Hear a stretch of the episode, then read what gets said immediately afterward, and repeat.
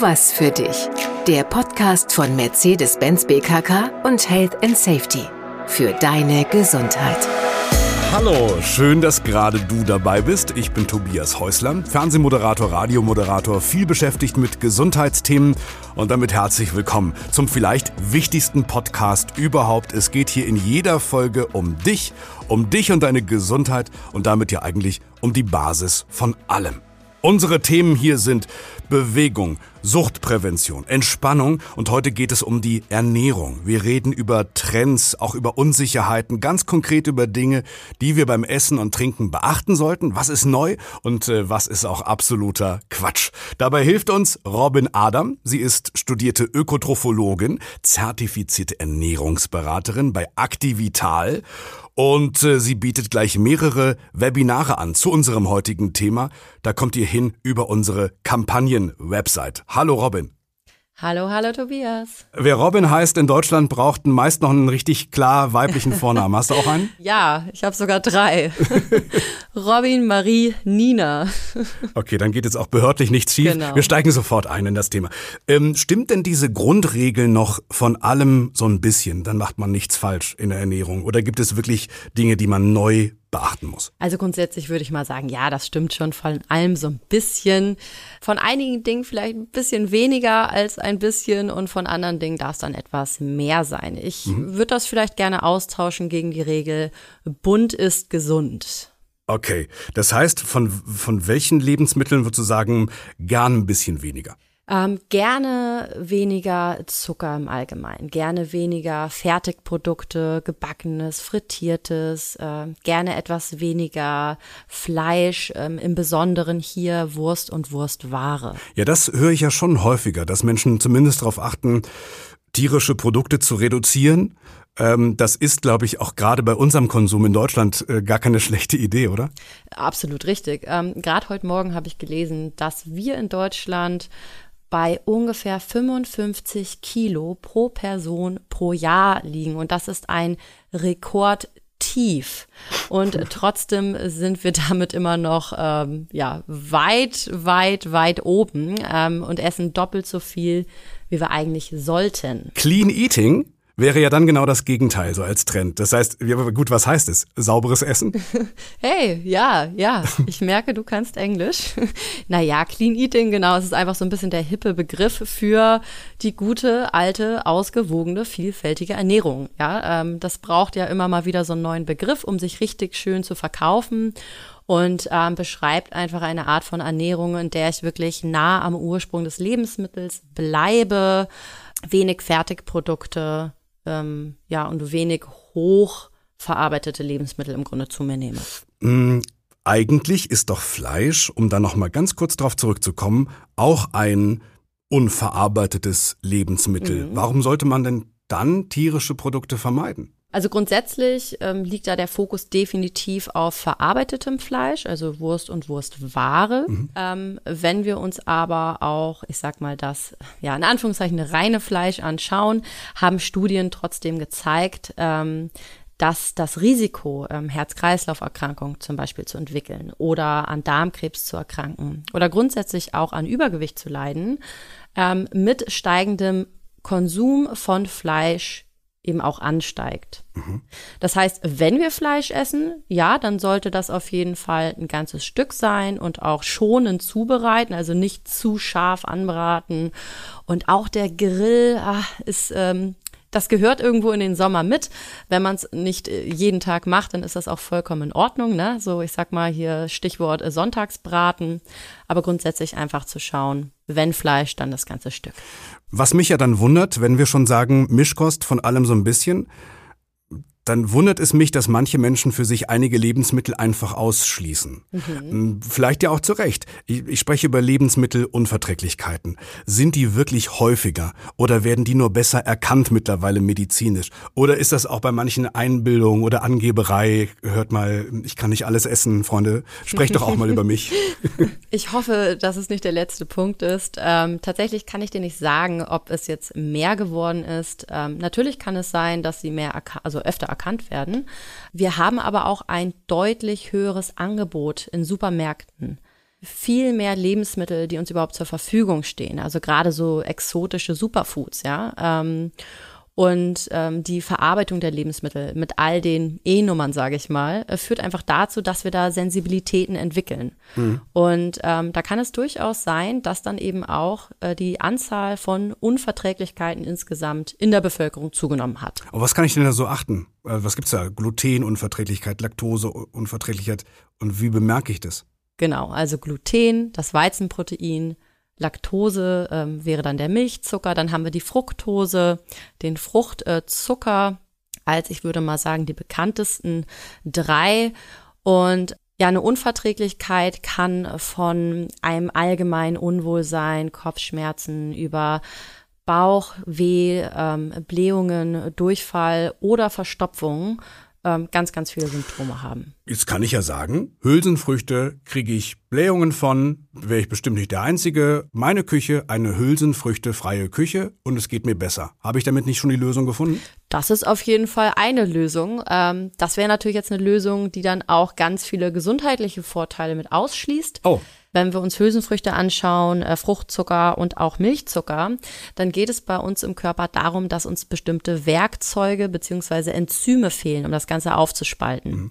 Es gibt für alle Menschen, die eine Laktoseunverträglichkeit haben, die können hier Laktase-Tabletten nehmen. Das ist ein Enzym. Und das Gleiche gibt es tatsächlich auch, ähm, wenn wir Hülsenfrüchte nicht so gut vertragen. Das nennt sich dann Alpha-Galactoidase. Hm, ist klar. Merkst du dir, ne? Ist bekannt, ja. Und ja, das eröffnet uns natürlich ähm, super viele Möglichkeiten, ja. Also es ist, es gibt nichts Schlimmeres, als was zu essen und sich danach einfach grässlich zu fühlen, ja. Also gerade wenn man im Büro ist und sich so denkt, boah, ich muss mal den obersten Knopf von der Hose aufmachen, das geht hier gar nicht mehr. Super unangenehm.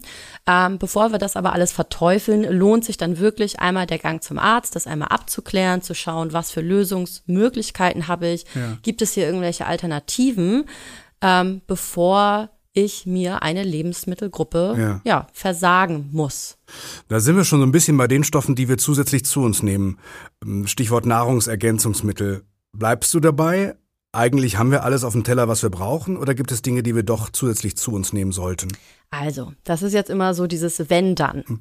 Wenn wir eine ausgewogene vielfältige Ernährung haben, äh, Stichwort Clean Eating, dann nehmen wir schon alles, fast alles auf, was wir brauchen. Ähm, kommt so ein bisschen auf die Personengruppe an, also äh, zum Beispiel Schwangere, Stillende, ähm, alternde Personen oder Personen, die nicht mischköstlich leben, also nicht alles essen, sondern vielleicht Vegetarier, Veganer, die eben auch tierische Produkte deutlich reduzieren beziehungsweise ähm, komplett streichen. Die haben noch mal ein bisschen einen anderen Bedarf, aber äh, der und die Otto Normalverbraucher ähm, in Deutschland, mhm. die sollten sich auf jeden Fall äh, mit dem Thema Vitamin D beschäftigen. Ein Vitamin, das eigentlich ein Hormon ist, das wir auch selber herstellen über die Haut mit Sonneneinstrahlung. Das funktioniert nicht, wenn wir im Büro sitzen und die Sonne durchs Fenster scheint. Das möchte ich auch an der Stelle nochmal sagen. Ähm, das funktioniert wirklich nur, wenn wir draußen sind in der Sonne. Und da wir in Deutschland natürlich nicht das ganze Jahr über äh, den Sonnenschein pur genießen dürfen, lohnt es sich dann doch in den dunkleren Jahreszeiten hier zu supplementieren. Okay. Aber dazu kann dann auch der Arzt oder die Ärztin des Vertrauens zu weiterhelfen. Oder auch Ernährungsberater. Okay. Ähm, ich klappe noch so ein paar äh, Punkte ab, solange ich die Ernährungsberaterin bei mir habe. Unbedingt. Äh, lange Zeit äh, stand auf Packung, erstmal stand er gar nichts drauf, dann kam der Hinweis nur mit natürlichem Fruchtzucker. Jetzt beschäftigt ihr euch, wenn ich es richtig verstanden habe, neu sogar mit Warnungen vor Fruchtzucker. Was denn jetzt, bitte, ja, Robin? Es ist, es ist wild. Zucker, also der Haushaltszucker, hat ein extrem schlechtes Image. Was machen wir also? Hey, guck mal, der Fruchtzucker, das ist ja der gesunde Zucker, weil der kommt ja aus den Früchten. Ne? Ja. Das ist ja eine ganz logische Herleitung und äh, das äh, ist vielleicht auch etwas, was bei den Verbrauchern und Verbraucherinnen auf jeden Fall im Kopf so hinterlegt ist. Ja. Also nimmt sich die Lebensmittelindustrie diesen Haushaltszucker, ähm, der übrigens zu 50 Prozent aus äh, Fruchtzucker besteht Ja. und isoliert den da draus. Ach. Und dann darf da natürlich der schöne Satz draufstehen, mit der natürlichen Süße der Früchte gesüßt. Was macht der Fruchtzucker in diesen Massen mit mir? Der Fruchtzucker wird in unserem Körper über unsere ähm, wunderschöne Leber verstoffwechselt. Ähm, und die Leber macht einen insgesamt sehr, sehr guten Job. Wenn wir aber jetzt täglich in Massen Fruchtzucker zu uns nehmen, über Müslis, über Soßen, über Fertiggerichte, über Smoothies, über Säfte und, und, und, dann ist es zu viel und die Leber kann verfetten. Also spare ich mir lieber Obst? Auf keinen Fall.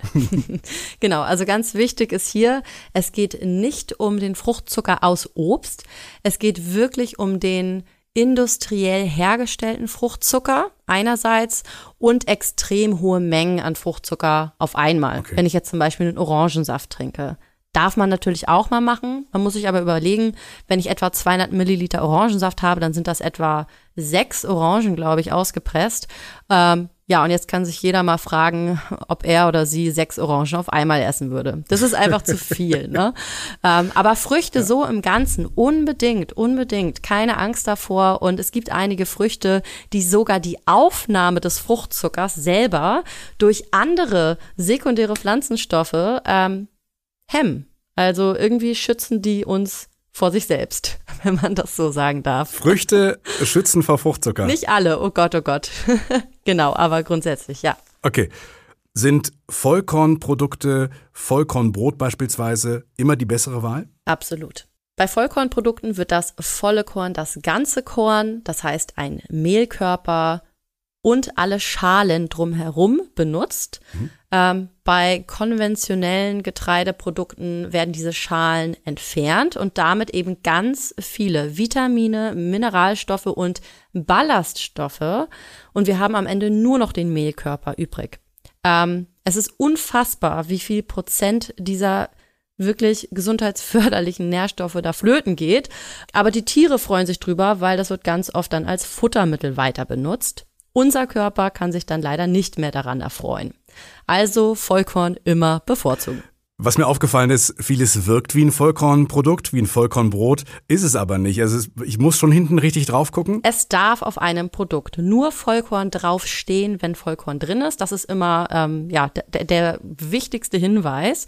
Das würde dann bedeuten, dass 90 Prozent des Getreides, was für ein Produkt benutzt wird, auch aus Vollkorngetreide besteht. Also gerne einfach mal hinten drauf schauen. Wenn wir jetzt so Produkte haben wie Multikorn, Vitalbrot, Fitnessbrot, ähm, Ja. Körnerbrot, das sind alles total schöne Bezeichnungen, um uns so ein bisschen an der ja, Nase lang zu führen. Äh, herum.